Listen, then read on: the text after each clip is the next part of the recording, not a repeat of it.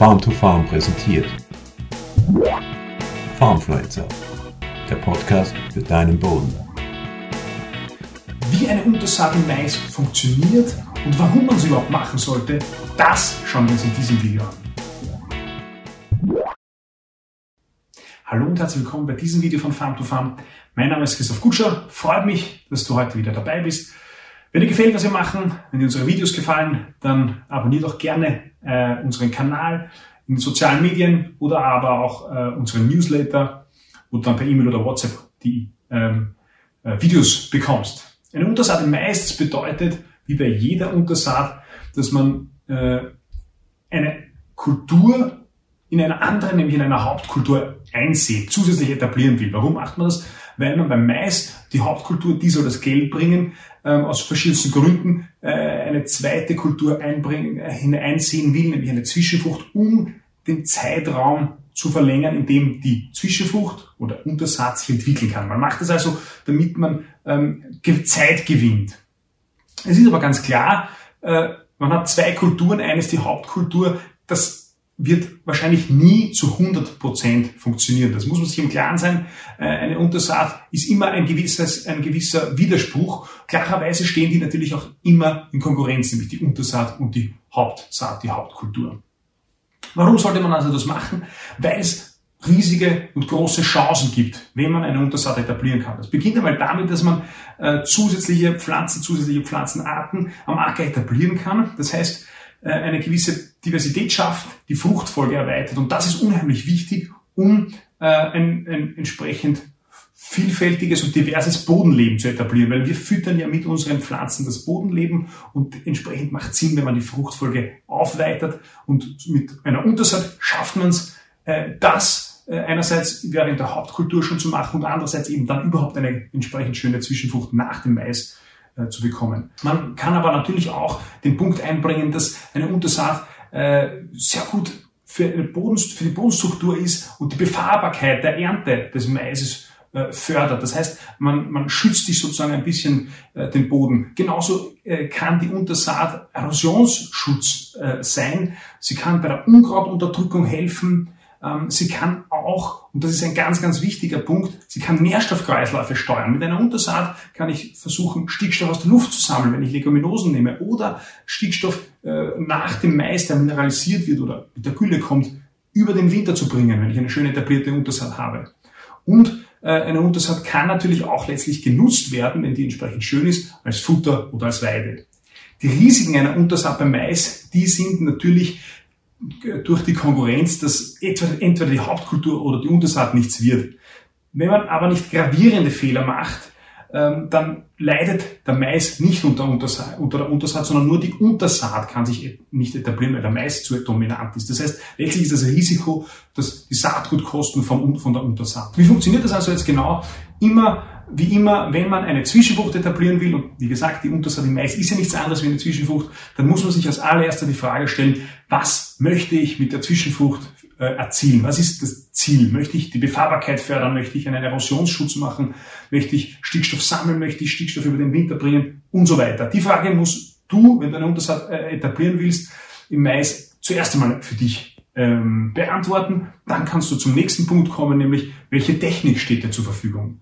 Äh, es gibt die Möglichkeit, das mit einer äh, ähm, mit der Drilltechnik auszusehen, also mit einer normalen äh, Drillsämaschine. Dann kann man das aber natürlich nur vor, dem, vor der Maisersaat oder knapp nach der Maisersaat machen, so, solange man also das Maispflänzchen nicht schädigt.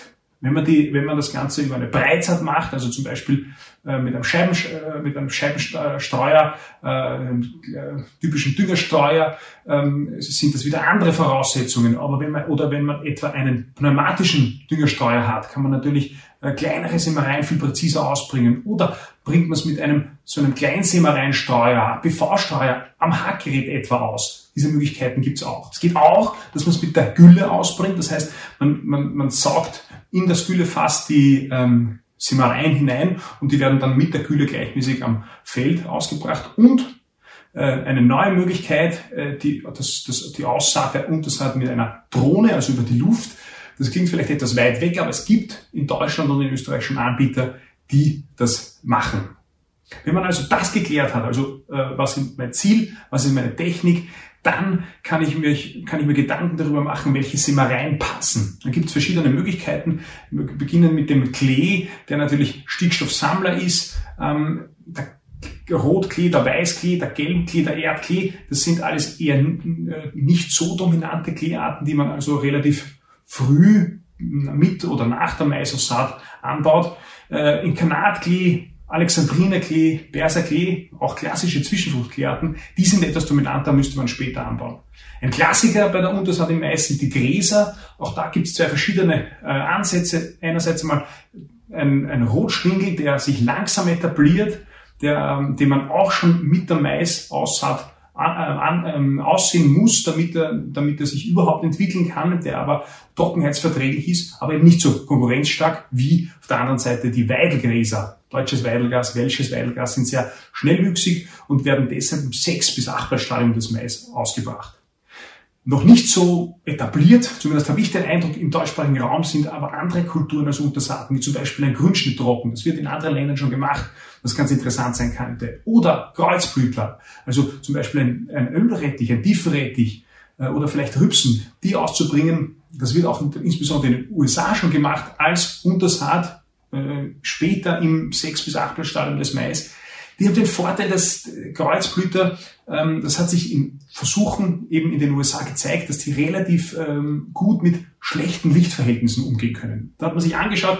äh, eben konkret einen Tiefenrettich und einen Futterkohl ähm, als Untersaat und auf der anderen Seite ähm, Leguminosen, nämlich Klee und Wicken. Und da hat sich ganz klar gezeigt, dass die Kreuzblütler wesentlich besser damit umgehen können, wenn es schattig ist, wenn also wenig Licht zur Verfügung steht und deshalb eignen sie sich ganz gut als Untersaaten. Wenn wir also den, diesen Punkt geklärt haben mit den Sämereien, dann kommen wir zum letzten, zum Management. Also was muss man dann bei der, beim, beim, bei der Behandlung des Ackers, des Maisfelds äh, berücksichtigen? Das beginnt schon einmal natürlich mit der Aussaat der Zwischen, äh, der Aussaat der Untersaat. Wann mache ich das?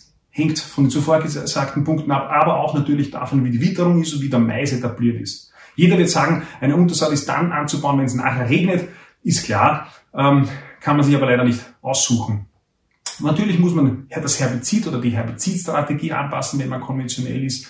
Ähm, manche sagen, man sollte die Maisreihen von Nord nach Süd ausrichten, sodass zwischen die Reihen mehr Licht hineinkommt. Manche gehen sogar so weit, dass man die Maissorten auswählen sollte, die sozusagen steilere Blätter äh, bilden, damit mehr Licht hineinkommt. Ich weiß nicht, ob sich das auszahlt. Und es gibt auch, und hier auch, Vorreiter in den USA, so ist mein Eindruck, ähm, ähm, Landwirte, die probieren, den Mais nur jede zweite Reihe zu bauen. Also zum Beispiel statt alle 75 Zentimeter auf einem Reihenabstand von 150 Zentimeter die gleiche Saatstärke beim Mais und dazwischen Untersaaten etablieren, damit mehr Licht hinkommt. Da hat sich gezeigt, oder das haben wir so, da gibt es noch kein klares Bild dazu. Es gibt Versuche, in denen diese Variante schlechter abschneidet im Ertrag, nämlich der Mais, wie äh, eine Untersaat, gleiche, gleiche Untersaat nur auf normalen Reihenabstand und andere äh, Versuche, wo kein Unterschied ist zwischen den verschiedenen Reihenabständen. Aber über alle Versuche zeigt sich eine ganz klare Tendenz, nämlich je äh, höher der Maisertrag ist, desto schlechter oder niedriger die Biomasse der Untersaat. Das bedeutet nicht, dass eine gute Biomasse, eine gute Untersaat den Maisertrag drückt, sondern umgekehrt. Wenn das Potenzial da ist, wenn der Standort gut für Mais ist und der Mais sich entwickeln kann, dann ist er entsprechend dominant und unterdrückt die Untersaat und deshalb tun sich Landwirte auf guten Maisstandorten sozusagen schwer, eine Untersaat zu etablieren, wohingegen auf schlechteren Standorten, auf schwächeren Maisstandorten es leichter ist, eine Untersaat zu etablieren.